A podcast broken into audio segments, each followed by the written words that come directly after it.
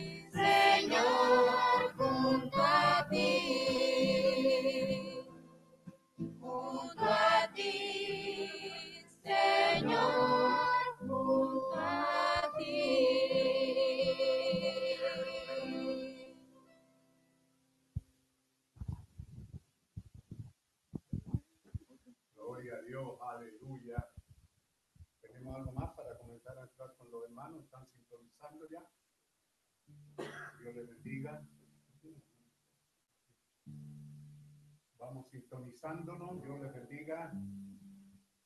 ¿Qué otro cántico tenemos? Dios grande.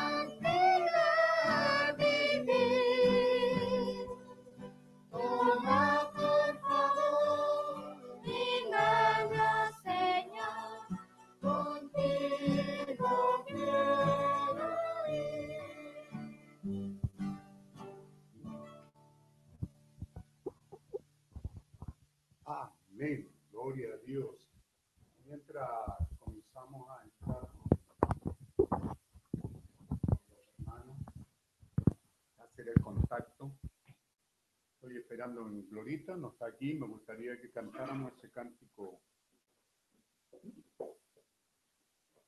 Cuando aquí mi obra termine ya. ¿Ya?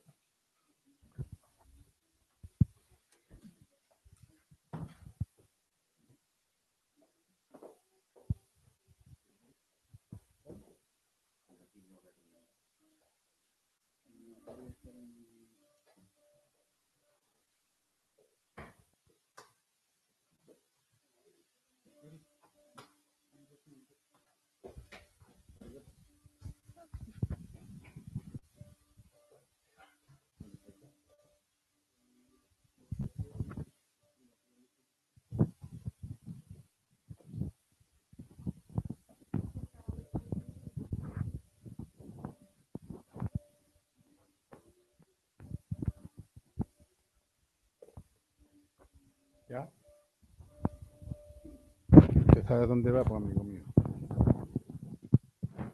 ¿Dónde va?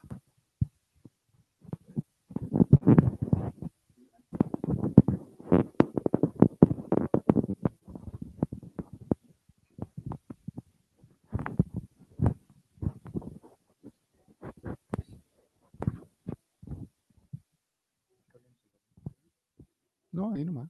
Sí, ahí no hay problema.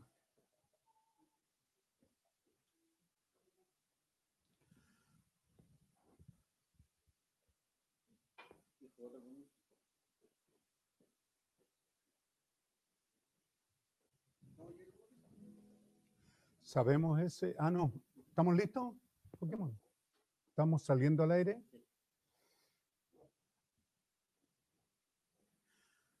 Bueno, hermano, que Dios le bendiga. Un saludo nuevamente eh, desde un hogar familiar a los creyentes esparcidos por esta gran ciudad de Santiago y a quienes nos sintonicen aquí y en otros lugares. Un saludo para ustedes en el bendito nombre del Señor Jesucristo. En esta oportunidad estoy en la casa de Rigoberto Manrique con su esposa Becky mi hija y mis nietos, dos de ellos. El otro está en su trabajo. También nos acompaña alguna hermana vecina por aquí cerca y, y, también la familia de Alejandro Salazar. Así que hay un buen grupo que nos encontramos aquí en esta hora. Así que reciban nuestro saludo a todos los hermanos en el bendito nombre del Señor Jesucristo. Eh, no sé si ya tenemos el cántico cuando aquí mi obra termine ya. Me gustaría por lo menos una estrofa. No. Me gustaría que lo viéramos, si lo pueden conseguir. ¿En qué nota lo cantamos, amigo mío? Ubíquelo, lo tenemos. Mientras, como digo, hermano, estamos saludando a todos los hermanos en este día viernes que estamos teniendo estos servicios desde un hogar familiar. Todavía le podemos llamar eso, eh, servicios familiares desde el altar familiar a todos los demás altares que hay. Agradecidos al Señor por esta buena oportunidad que nos das, que nos da el Señor en esta hora. Eh, queremos eh, hacer un pequeño memorial eh, como iglesia a todos ustedes al saludarles en esta hora, comunicarles la partida de nuestro amado hermano y siervo del Señor, Hugo Labrín y Nostroza, que en esta semana ha partido al hogar celestial. El informe que tenemos a la edad de 87 años y queremos hacer un pequeño memorial y queremos partir con esta canción. Si nos ayudan entonces, con la ayuda del Señor, cuando aquí mi obra termine ya, yo quiero hacer este memorial en este día de servicio la primera parte, en algunas partes, nuestro hermano Pablo Labrín y familia. Esperamos que ellos, cierto, puedan cortarlo y unirlo con su gente. Pero partimos desde esto, eh, un memorial entonces al gran siervo de Dios, Hugo Labrín, pastor en Talcahuano, Chile. La iglesia estaba ubicada exactamente también en la calle Talcahuano, junto al cerro. Así que un memorial a él en el nombre del Señor Jesucristo y vamos a cantar esta canción muy, muy personal, pero que la dedico en este día, en este saludo. Ando por la senda estrecha.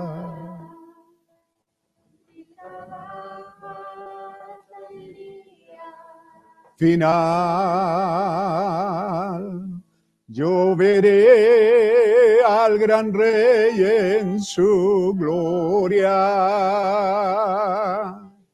Cuando aquí mi obra termine ya. Cuando aquí mi obra termine ya y descanse en el día final. Yo sé que una corona me espera cuando aquí mi obra termine ya. Si por Cristo por Cristo proclamo el mensaje. Si yo muestro la senda de paz, algún día le veré en el cielo. Cuando aquí mi obra te Termine ya. Sí por Cristo. Sí por Cristo proclamo el mensaje. Si yo muestro la senda de paz, algún día le veré en el cielo cuando aquí mi obra termine ya. Cuando aquí mi obra termine ya y descanse en el día final yo sé que una corona me espera cuando aquí mi obra termine ya. No estamos de la iglesia, perdonen los, las faltas cometidas en el cántico, pero es nuestro sentir y voy a leer para este memorial muy especial en el libro de los Hebreos, capítulo 2, los cuatro versículos.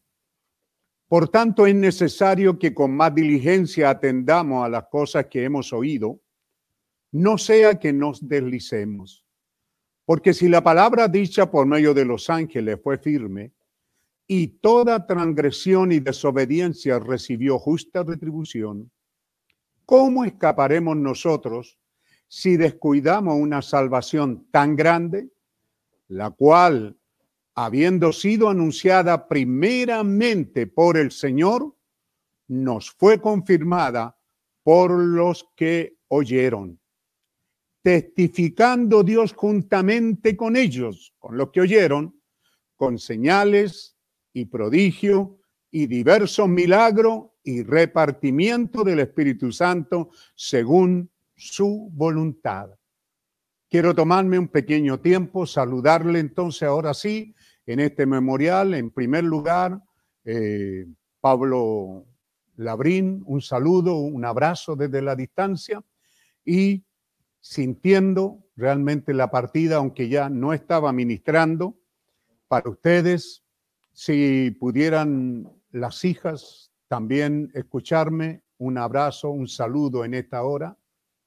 Y quien les está hablando es su hermano Pedro Peralta, que desde el año 1973, Semana Santa de ese año, hasta diciembre del año 1984, por un lapso de 11 años, estuve asistiendo a esas reuniones mes a mes y a veces dos veces por mes y fui rica y maravillosamente atendido en ese hogar de nuestro amado hermano Hugo Labrín y por su esposa en ese tiempo y también por sus hijas que eran unas niñas y nunca nos olvidamos con nuestra esposa de ese buen tiempo.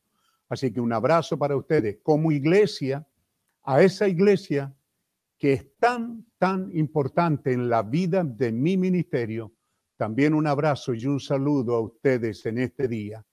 Quiero decirle que todo lo que hicieron y todo lo que vivimos en esos 11 años nunca se ha apartado de mi corazón al rendir este homenaje a este gran siervo de Dios que ha partido a estar con el Señor. Ciertamente, lo más seguro que lo acompañaron cosas humanas para probar eso mismo que somos humanos y que quizás habrá algún crítico que pudiera levantarse en contra de este mi testimonio, pero este es mi testimonio y mi memorial a nuestro amado hermano Hugo Labrín, familia e iglesia allí en el sur.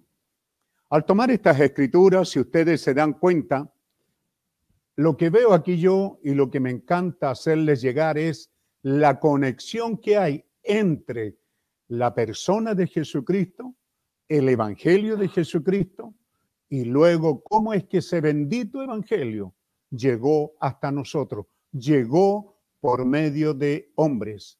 Ciertamente los ángeles añoraron esto, pero no le fue concedido sino a hombre. Así que dar este testimonio, quiero decir que fueron 11 años que estuvimos yendo y asistiendo a esas reuniones hasta diciembre del año 1984, un compañerismo muy estrecho asistiendo en ese lugar. Mi memoria no me recuerda de muchos hermanos, algunos nombres como Sangüesa, Valdebenito y otros son los que mes a mes nos juntamos en aquel tiempo. Luego aparecieron otros predicadores como David Mora, Pedro García y otros con los cuales nos fuimos reuniendo. Pero durante ese tiempo, muchas veces solo yo estuve e incluso en la cabecera de, su cama, en su dormitorio, que a veces yo iba a esa reunión y él estaba enfermo y allí me atendía y allí me predicaba y allí me ponía cintas para que escucháramos. Fueron 10 u 11 maravillosos años en mi ministerio. Es lo que tengo que decir. Yo era una persona que no tenía nada de cristianismo. Cuando el Señor me recogió siendo un muchacho de campo, Así que esos 10 años fueron muy importantes para mí. Muchas cosas que son una bendición en la iglesia donde pastoreo y en mi vida fue lo que aprendí durante ese tiempo. Él fue un verdadero padre espiritual, lo amé como tanto y lo respeté como tal también. Un verdadero pastor, un verdadero guía. Eso fue para mí. Él me enseñó a ministrar, me enseñó a pastorear, me enseñó a guiar una iglesia, de tal manera que si hay un éxito en mi ministerio, tengo que decir en esta hora que se lo debo a él. Tuve el privilegio a lo mejor que tú mismo, amado hermano Pablo, no tuviste, quizás porque él estaba robusto y fuerte en ese tiempo, lleno de energía. Disfruté de su buen humor, reímos y disfrutamos mucho tiempo junto.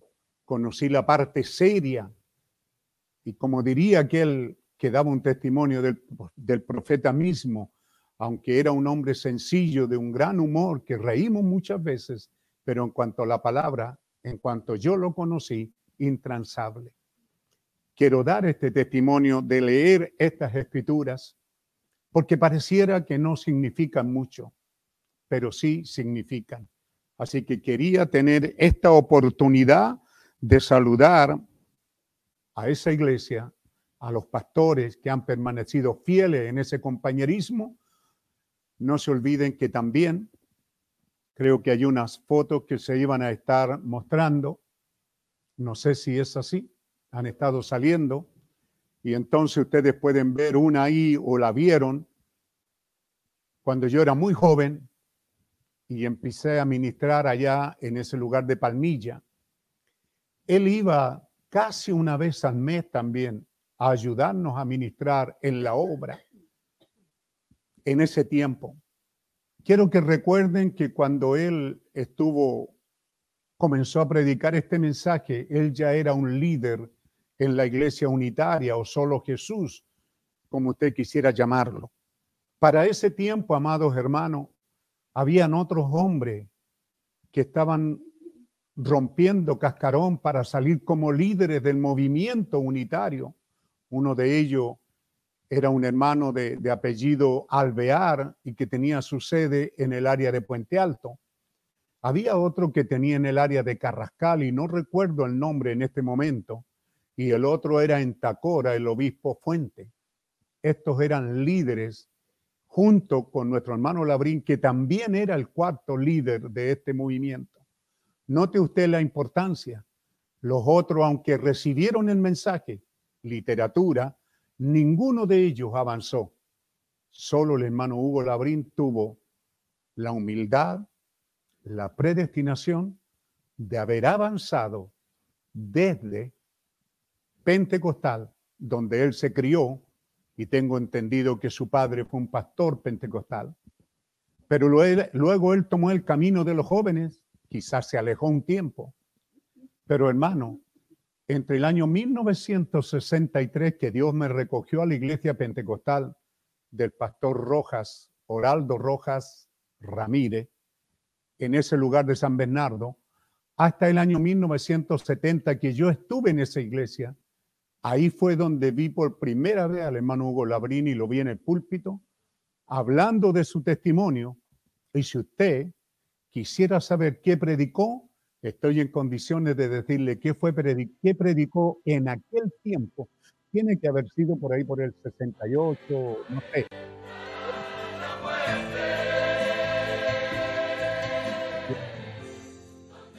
Conocido ahí, y él predicó un mensaje que siendo yo un niño, también marcó parte de mi vida.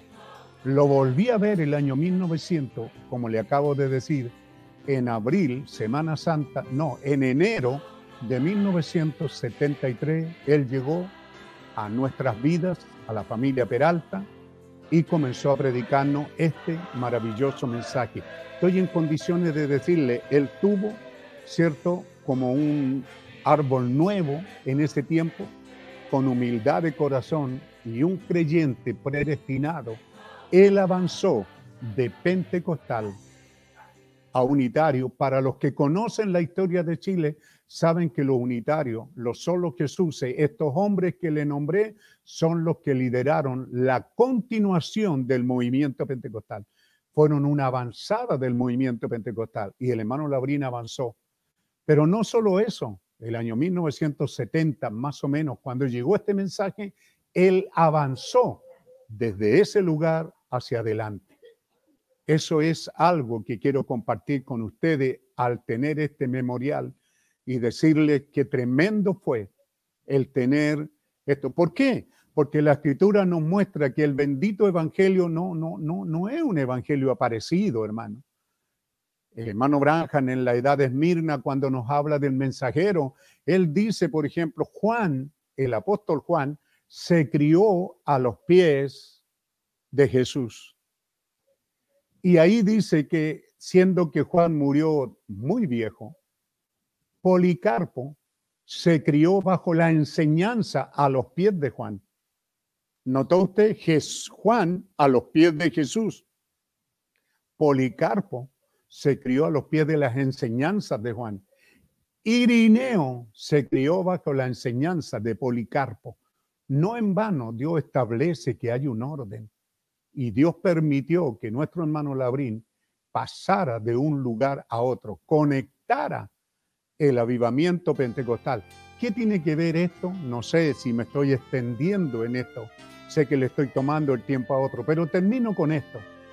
El pastor Huber en Valparaíso, creo que era un pastor reemplazante en la historia pentecostal. Él no era el pastor oficial de ahí. El pastor oficial salió de vacaciones, fue a Inglaterra, no sé, ¿cierto? Entonces llega este pastor reemplazante y este pastor, porque los pentecostales, como he dicho, medio mienten cuando dice que el Espíritu Santo vino a ellos. No es cierto.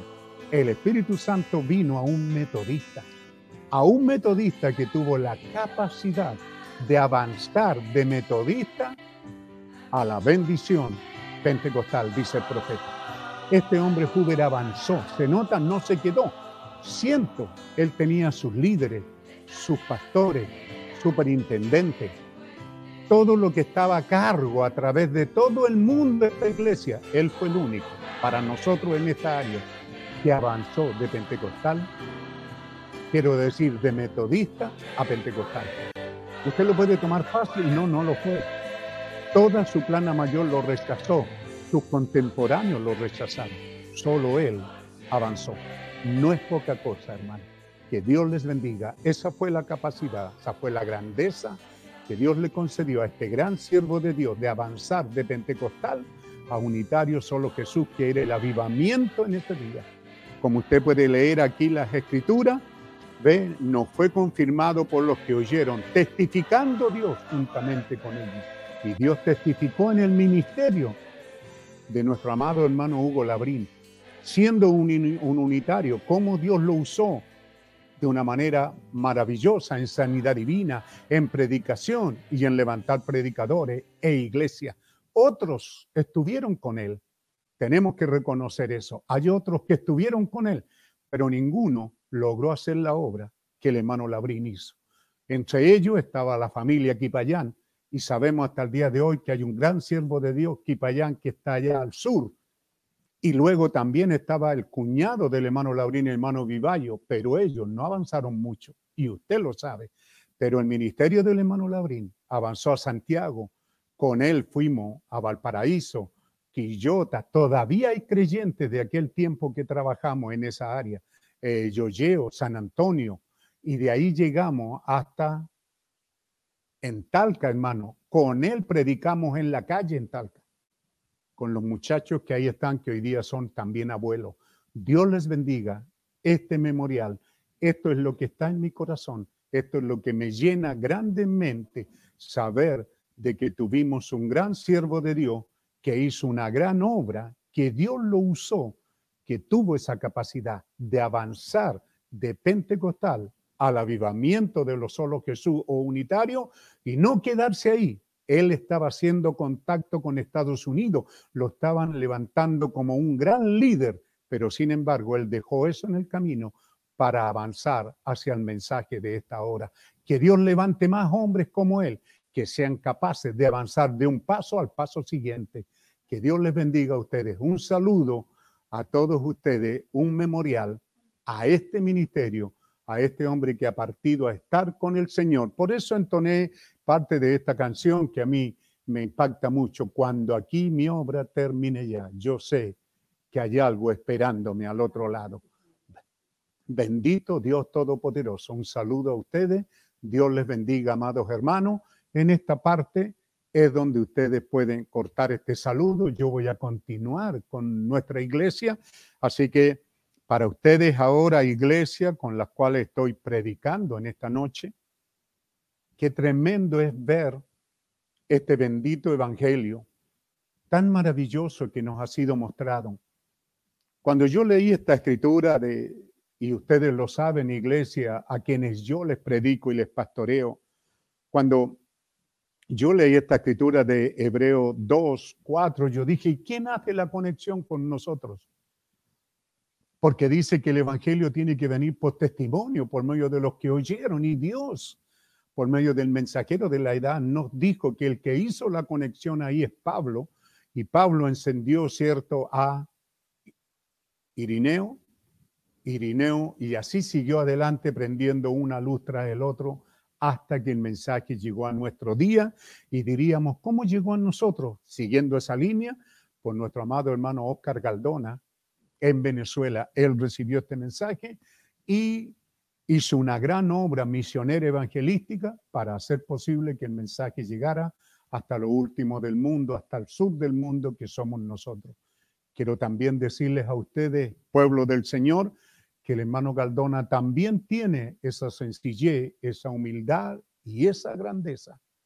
Para ustedes, para mis discípulos, para la iglesia, que es importante. Alguien dijo, ¿verdad? Creo que hay algo de cuatro pensadores que lo dijeron diferente. Cuando olvidamos nuestra historia, ¿cierto? Entonces estamos a un paso de cometer los mismos errores del pasado. Así que qué importante es conocer la historia. Y nuestro hermano Galdona, él era un bautista. Era un gran líder bautista por allá por los años 50, creo, de usado poderosamente en Centroamérica, teniendo contacto con otros líderes de ese tiempo. Y él comenzó a predicar sus primeros mensajes en disco, pero él también, pueblo del Señor, tuvo la capacidad de avanzar de bautista. Él vio que los bautistas estaban almidonados y fríos. Y luego él vio a los pentecostales que estaban llenos de gozo y de alegría y del poder de Dios. Y él avanzó de bautista a los pentecostales.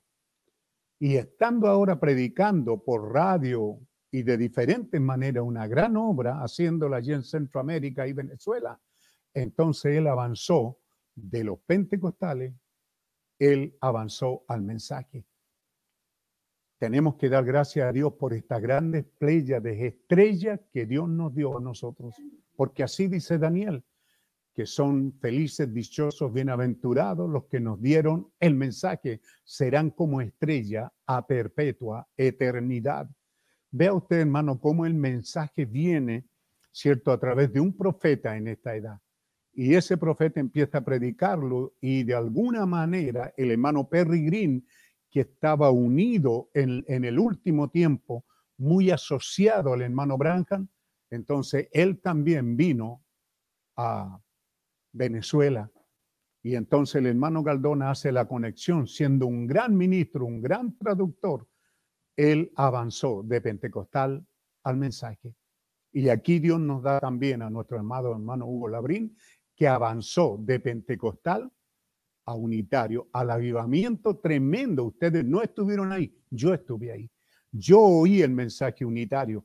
Era un mensaje de verdad, con prodigios, milagros y sanidades, grandes obras hechas por Dios en ese movimiento.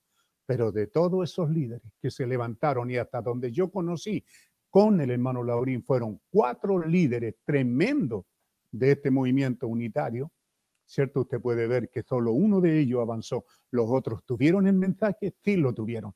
Yo soy testigo que el obispo Ignacio Fuente, y hoy día llamado apóstol, él tuvo el mensaje. Él lo tuvo en su mano, lo tuvo en su oficina y él mismo editó las siete edades de la iglesia como propias.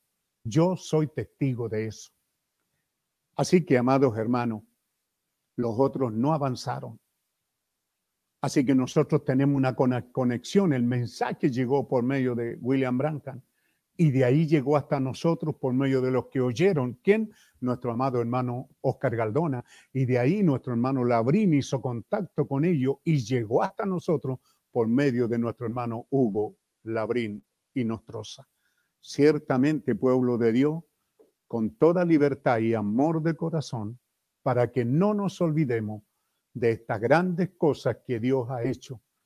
El mundo, las cosas, las entretenciones están haciendo todo porque nosotros nos olvidemos de la bella historia de este bendito y maravilloso Evangelio de Jesucristo. ¿Cómo es que ha llegado hasta nosotros? Usted dirá, esta es una idea mía, usted puede ir a la Biblia, y le estoy probando por la Biblia que el mensaje tenía que llegar a nosotros por los que oyeron el mensaje y quienes oyeron tenían que traer señales que lo habían oído, prodigios y milagros. Puede que haya mucho bla bla, pero en estos hombres no hubo mucho bla bla, sí hubieron señales, sí hubieron prodigios, sí hubieron milagros. Y el mensaje llegó hasta nosotros. Así que hoy día nosotros podemos trazar, ¿cierto?, nuestra línea hasta la iglesia de Alfa, porque tenemos este material para hacerlo. Que Dios sea bendiciéndolo a ustedes en sus casas y que seamos enriquecidos de ver, porque algunos quieren, pretenden, ¿cierto? Teólogos o, los contrarios al Evangelio, pretenden hacer como que esto es algo aparecido y pretenden hacerlo aparecer como que no tiene ninguna conexión, pero sí tiene conexión con el principio. Este Evangelio que usted está oyendo en sus casas, en su iglesia. Este Evangelio tiene conexión. Usted puede ir retrocediendo en su cuenta regresiva y llegar hasta el mero principio. De la misma manera, usted lo puede ver.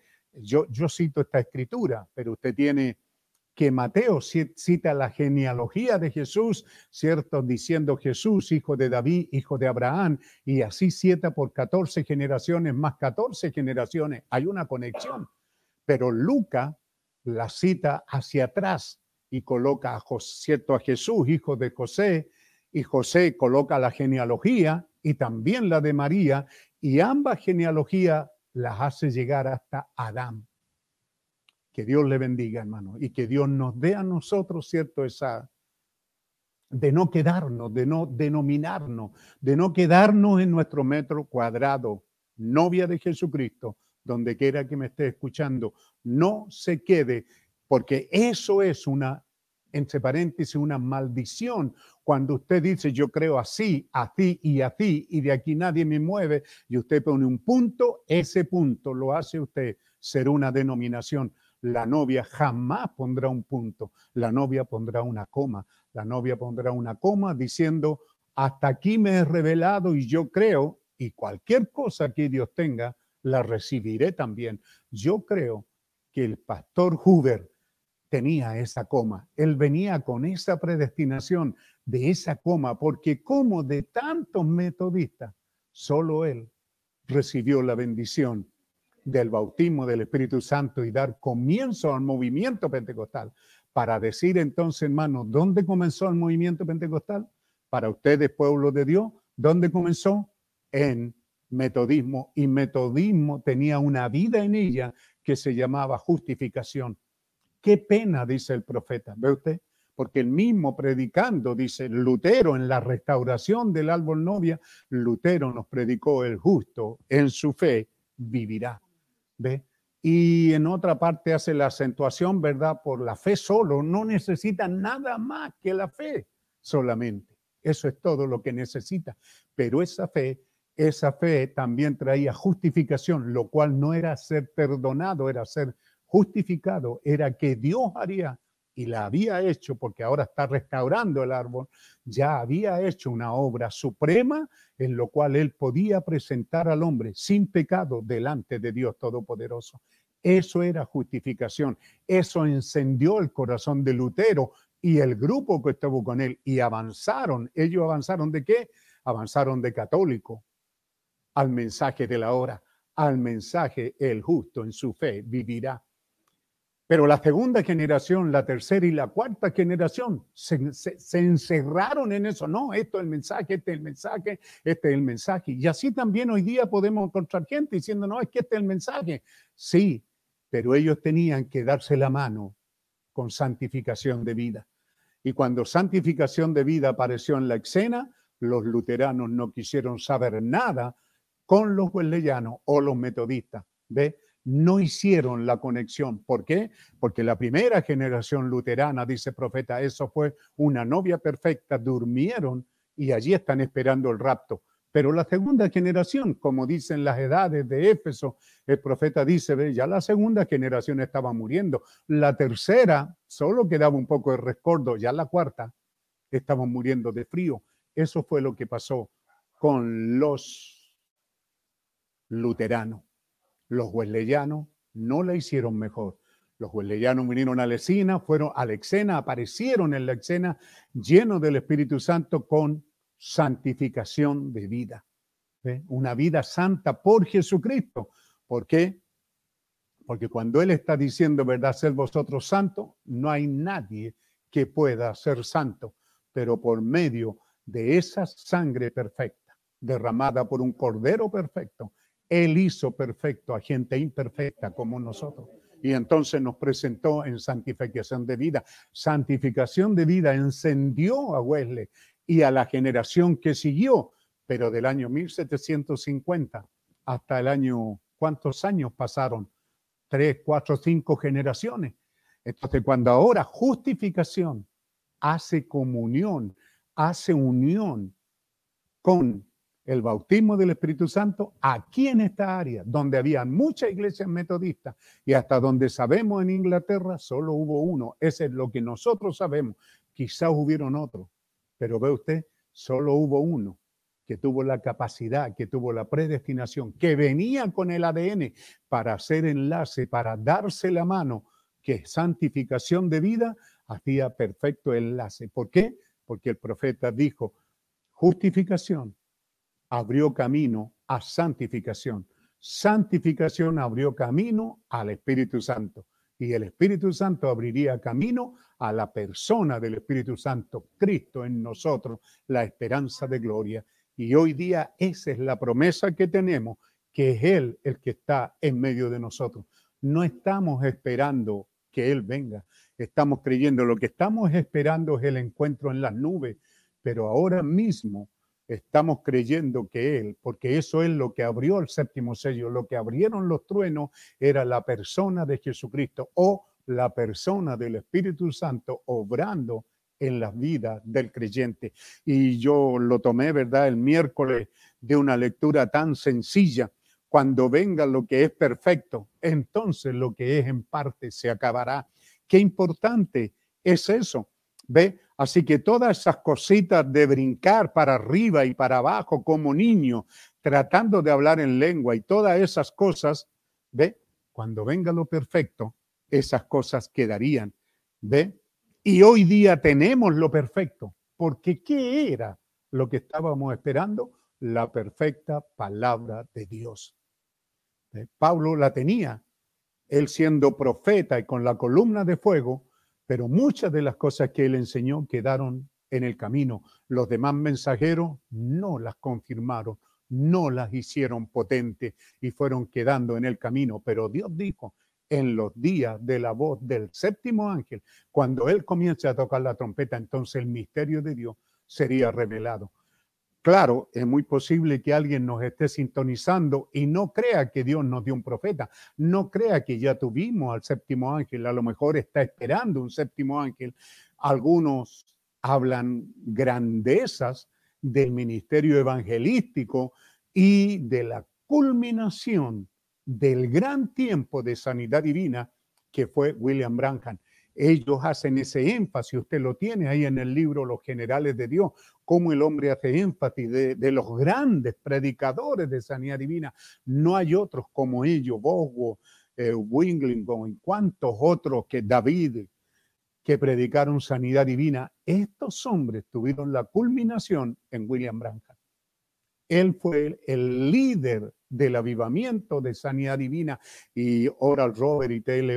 tuvieron que dar testimonio mientras caminaron por esta vida de que ellos prendieron su ministerio, fueron encendidos en el ministerio de este mensajero. Así que este es el mensajero.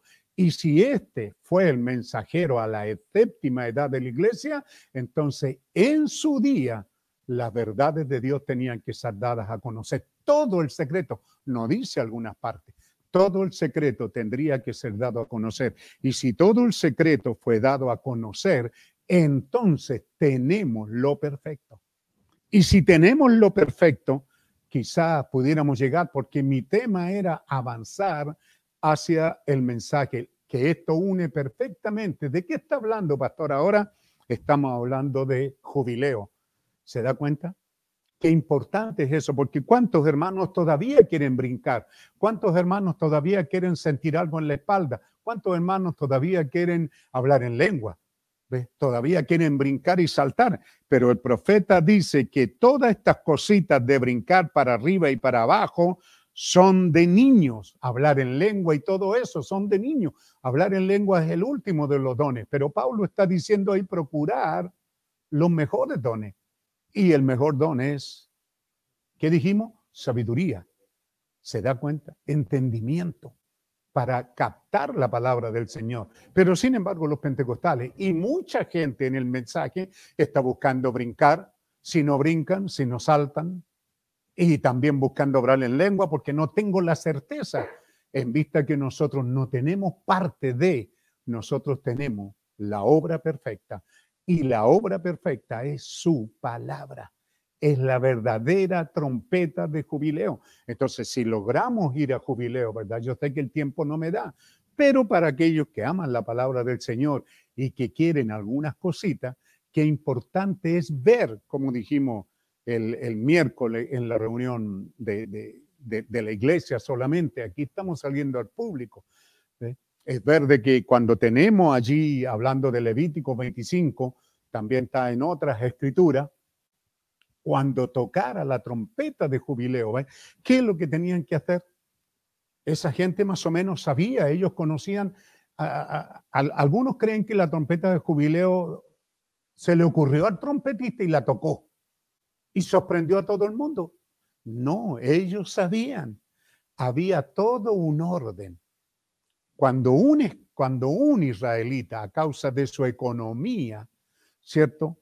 Tenía que venderse o vender a alguien de su familia a otro israelita para poder fijar el precio, tenían que fijar cuándo había sido el último jubileo. ¿Cuántos años habían pasado del último jubileo? Porque si el último jubileo había sido dos años, entonces la venta tenía mucho valor. Pero si digamos que faltaban cinco años para el jubileo, habían pasado ya 45 años, entonces el precio era mucho menor. El hermano que quería rescatarte porque estabas mal económicamente y tú decías, yo me vendo a ti para que tú, para ser tu esclavo, por decir así, la tasación del precio dependía del jubileo.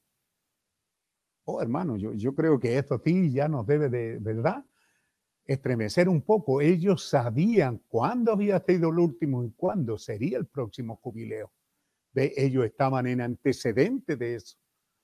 Pero aún así, digamos que faltaba un año o digamos que ya estábamos en el año del jubileo. Nadie tenía derecho a ponerse a brincar y a saltar porque estaba en el año del jubileo. Nadie tenía derecho de eso. ¿Y por qué hay algunas vidas que es que si yo no siento, hermano, yo no siento nada, pastor, lo tendré, no lo tendré? No está basado en sentir, está basado en que tú sabes el tiempo que estás viviendo. ¿Ve? Y si sabes el tiempo que estás viviendo, sabes que la trompeta sonará. Y da lo mismo si suena hoy día la noche, como citábamos ahí, ¿verdad? Dos estarán durmiendo, uno será tomado, está citando el círculo de la tierra, algunos estarán en la mañana trabajando, mujeres en la mañana moliendo en un molino, otros estarán en el campo trabajando a media tarde quizá, y otros estarán durmiendo. La trompeta sonará, uno será tomado y el otro dejado. No está hablando porque alguno tiene miedo y va a pelear en matrimonio, ¿quién de los dos te va a ir? No es ese el tema. Por eso que probamos que luego en Isaías el profeta dice que estaremos, la familia de creyentes estaremos allá. Qué importante es ver esto, pero no quiero irme por este lado, solo quiero hacer el énfasis del jubileo. Quiero que note que ese hombre salió en la mañana a trabajar, como todas las mañanas. No salió un minuto más tarde. ¿Eh? ¿Están aquí? Futuros obreros. ¿Ah? Nada de que es que les trabajo a mi tío, a mi abuelo. No, señor, usted tiene un contrato que dice que tiene que entrar a las 8 de la mañana y usted tiene que hacer una cuenta regresiva a qué hora se ha de levantar para asearse, despertarse, tomar un desayuno e irse a trabajar. Usted tiene que empezar a trabajar a las 8 de la mañana. ¿Verdad que hay algunos que llegan y marcan a las 8? Ponen la tarjeta ahí a las 8 y de ahí tienen que ir al baño, a cambiarse ropa, a tomarse un cafecito y empiezan a qué hora, a las 9, 10. Si usted empieza a las 9, ya le robó, usted el ladrón robó una hora. Entonces ve el hombre, ¿qué es lo que hace? El hombre religioso, no es que yo me puse a orar, hermano, a consagrarme porque el rapto está a la mano, pastor, así que yo tengo que... Hay hermanos que están nerviosos por esto. Hermano, haga lo que tiene que hacer. tiene que ir a sacar papa a las 8. ¿Qué sería la palabra? Pegue el primer asadonazo, el primer chuzazo. En este tiempo era con, ¿cierto? Con una tenedores, una horqueta, ¿cómo se llamaba esto? Tenía un nombre. A sacar papas. A las 8 usted tiene que hacer esto, ¡paf! Y empezaba a trabajar. Es posible que usted hubiera dicho, como muchos de nosotros, oye, estoy en el año del jubileo y, parece que hoy día. Ah, y sacamos la cuenta, es el 17 del 7. Entonces, unimos ciertos pensamientos, nosotros sacamos cuenta, dice, tiene que ser el 7 de julio porque julio es 7, quizás tendrá el 7 de julio, quizás sería el 17 de julio o el 5 que es día de gracia. Hay mucha gente astuta, lo hicimos en aquel tiempo del 77. Sacamos esas cuentas, andábamos mirando el calendario. Pero en el fondo no estábamos haciendo nada. Aún si hubiéramos sabido el día y la hora, ninguno se hubiera ido, todos estábamos robando, porque estábamos preocupados de eso, levantándose tarde. Hermano, usted tiene que ir a trabajar, dice el profeta. Y el hombre estaba ahí trabajando a la media mañana o a media tarde con todo su corazón trabajando. No estaba orando. Tampoco podía pararse allá al final del surco y ponerte a cantar. Tampoco podía estar ayunando porque el dueño, ¿cierto? El empresario hubiera dicho, oye, este está débil. No está, no está rindiendo lo que debe de rendir. Y entonces tú le vas y le dices, no, es que estoy esperando la venida del Señor y estoy ayunando. Y el dueño de la empresa que te está pagando dice, a mí qué me importa, yo te estoy pagando, tú trabajas. Solo trabaja. Y estando trabajando, quizá sonó la trompeta, quizás te encontró con el asadón enterrado en la tierra y lo soltaste.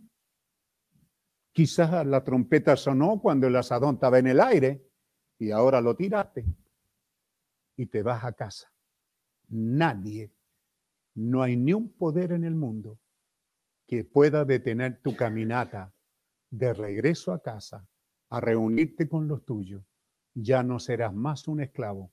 La trompeta del jubileo sonó y ahora tú te vas a casa. Nadie.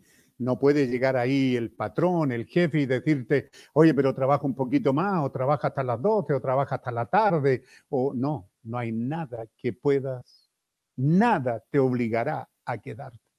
Y como decíamos, en pleno avivamiento en los años 80 adelante, ¿cierto? Si estabas lavándole el baño, hermana, ahí al, empleado, ¿cierto? Y sonaba la trompeta, ahí dejabas el baño y te ibas. Quizás la patroncita decía, pero termina el trabajo y después te van. No, señor, la trompeta sonó. Eso es lo que Dios quiere, eso es fe en su palabra. Y no andar buscando cosas de niño, es que tengo que hablar en lengua, es que tengo que consagrarme, es que tengo que orar más, es que tengo... Tú solo haz lo que tienes que hacer. Si eres un joven, estudia levántate y estudia. No estés levantándote a última hora y con esa flojera estudiando, lo cual no es estudiar. Serás un don nadie mañana y cualquiera te pisoneará. Te pondrá el pie en la cabeza por negligente, por flojo.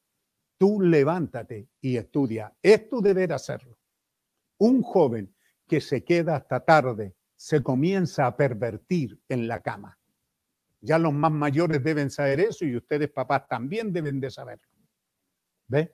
Entonces, tiene que haber un tiempo. Todos necesitamos un periodo. Ah, que estoy de vacaciones, anda de vacaciones, no te vayas. Por supuesto que si te vas a una playa a ver mujeres desnudas, no sé si la trompeta sonará allí. No sé, la verdad es que no sé. Me da la impresión que no llegue el sonido de esa parte.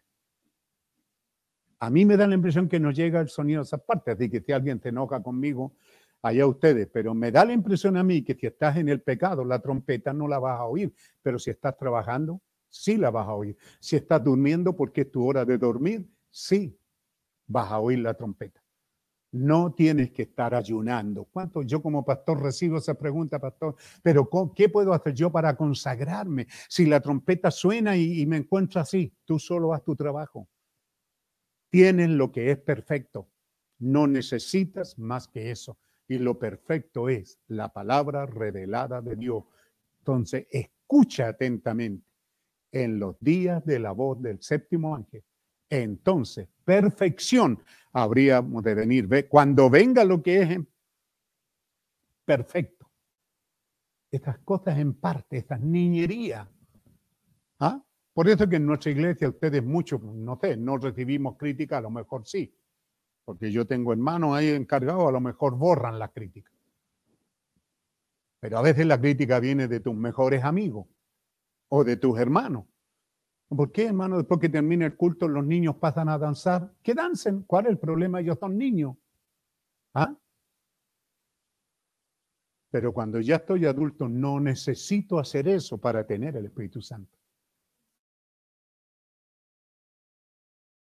Mis palabras. Y crea el que me envió. Tiene vida eterna en su alma y no vendrá a condenación, sino que ha pasado de muerte a vida. Que Dios te ayude, que estas palabras te ayuden a creer y a tener fe y camina tranquilo. En la mañana levántate y ve a tu trabajo tranquilo. ¿Por qué andas asustado? No es que el rapto es que puede suceder. Tú solo sé tranquilo. Tu esposa, tus hijos están en casa, de allí se irán y tú vas en bus, en el metro, donde estés. Si hay algo que necesitas arreglar con Dios, arréglalo. Si no te has arrepentido de tu pecado, arrepiéntete. Si hay algo que debes de arreglar, por supuesto que debes de arreglarlo. Si hay algo que en tu corazón te reprende, si has hablado de un hermano, si has hablado del, del, ministro, del diácono, de la iglesia, si has hablado de alguien, si has blasfemado, te conviene ponerte a cuenta. Por supuesto que sí. Pero lo que yo estoy diciendo, no necesitas hablar en lengua para oír la trompeta de jubileo o irnos a casa. No necesitas danzar, gritar y saltar. No necesitas eso. Dios nos dio un profeta y dentro de las cosas que reveló fue el bautismo sin sensación. Que Dios le bendiga. Muy buenas noches, hermanos. En este quise unir esto con un memorial para que entiendan la importancia de cómo es que el mensaje ha llegado hasta nosotros. Que no venga alguien a decirle que le cayó a ti del cielo. Yo iba caminando, hermano, y, y oí un rayo que me dijo tal cosa. No, Señor, el mensaje vino por medio de los que oyeron. Dios les bendiga. Dios les guarde inclinen sus rostros donde están, mientras aquí los encargados preparan alguna música. Santo, santo, santo eres, Señor Dios Todopoderoso. Te damos las gracias para nosotros, la iglesia local, para mí como un ministro del Evangelio, por este tremendo testimonio que tú me permites dar a mi iglesia, a quienes me has puesto para ser el pastor, de la partida muchos la generación nueva, ni siquiera lo conocieron. Hubieron un grupo que fuimos en micro hace algunos años y estuvimos allí con él y lo oímos en el púlpito y lo vimos. Algunos también fuimos para el terremoto del 2010 y pudimos también estar allí y abrazarlo. Y así ha sido nuestra vida aquí en la tierra. Y muchos en la iglesia ni siquiera saben quién fue el que partió. Y muchos quizás lo pudieran ignorar pero yo no puedo ignorarlo. Sé lo que significó para mí, lo importante que fue, las cosas tremendas que yo aprendí para poder ser un pastor y hoy día ser un pastor con éxito. Y ustedes son mi éxito, ustedes saben que eso es lo que dice la Biblia, eso es lo que dijo Pablo, ustedes son mi apostolado. Así que a ustedes, iglesia, y a quienes me sintonizan y me oyen y saben que soy un ministro del Evangelio, no aparecí aquí no, Señor. Nací, hice una conexión con los pentecostales por medio de mi pastor Oraldo Rojas Ramírez, pastor de la iglesia en San Bernardo, allí en Esmeralda, más o menos a cuatro cuadras de la Plaza de Armas. Allí está esa iglesia donde estuve asistiendo por unos siete, ocho años. Y es donde aprendí mis primeras lecciones de cristianismo.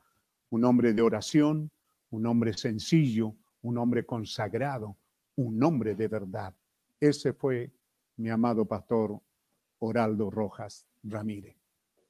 Pero ahí también oía a este siervo tuyo, Hugo Labrín, predicar el primer mensaje.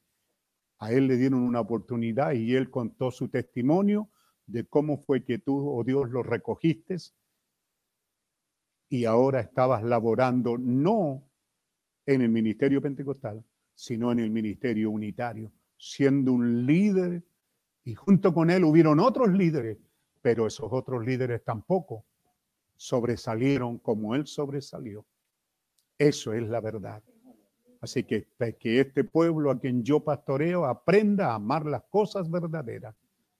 Te damos las gracias, Señor, que esta, este pequeño memorial y quienes me quieran oír, donde quiera, estoy a sus órdenes.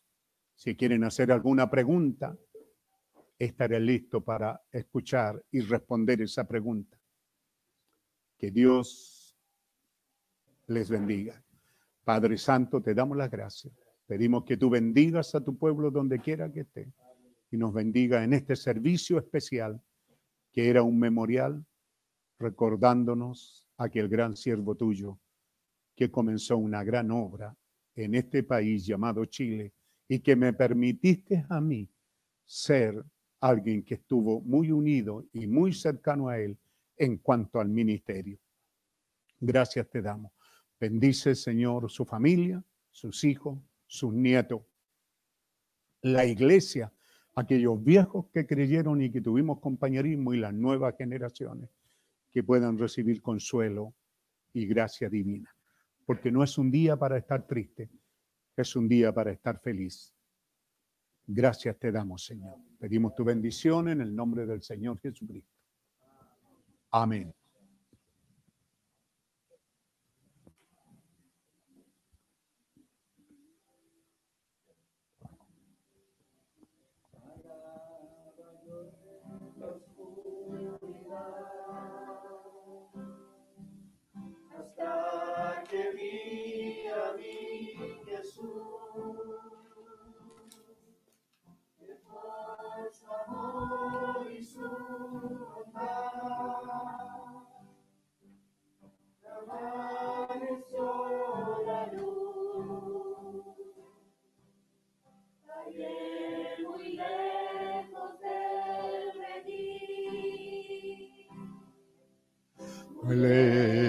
De mi buen pastor. Cual oveja por los montes, errante así yo fui. Soy luz, tengo en mi alma hoy gozo y luz. Ya te salvo soy. Mi Jesús. He sentido el gozo de su amor en mí. Gozo el hermana Irene. Mi alma hoy.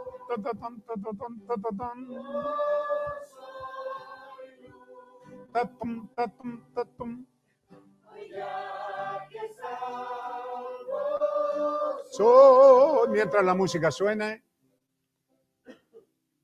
comenzamos a despedirnos, hermanos. Dios les bendiga. Un abrazo. Si han tenido buena sintonía, avísenos para el domingo estar con esta confianza de que podemos seguir trabajando desde este lugar. Un abrazo a todos, les amo. Dios les bendiga. Hermano, vaya dando la despedida y las familias que estamos aquí. Allá decían los que van a morir te saludan, nosotros los que estamos vivos y felices los saludan. ¿A quién tenemos ahí? Cecilia y acá tenemos, ¿a quién tenemos acá? Carlita. Nuestra hermana Carla, nuestra hermana Cecilia. Carla Cecilia, que viene de, de algunos kilómetros de aquí cerca, como a 100 metros. Eh, Alejandro, que está aquí también en este mismo lugar, y, y la familia Manríquez, donde hemos estado hoy día, felices con este servicio y este memorial, que espero que los haga muy felices, hermanos. Dios les bendiga. están despedidos para que vamos saliendo de él. Amén.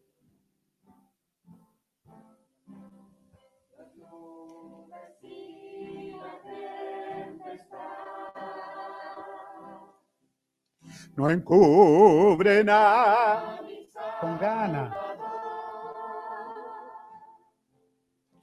Medio de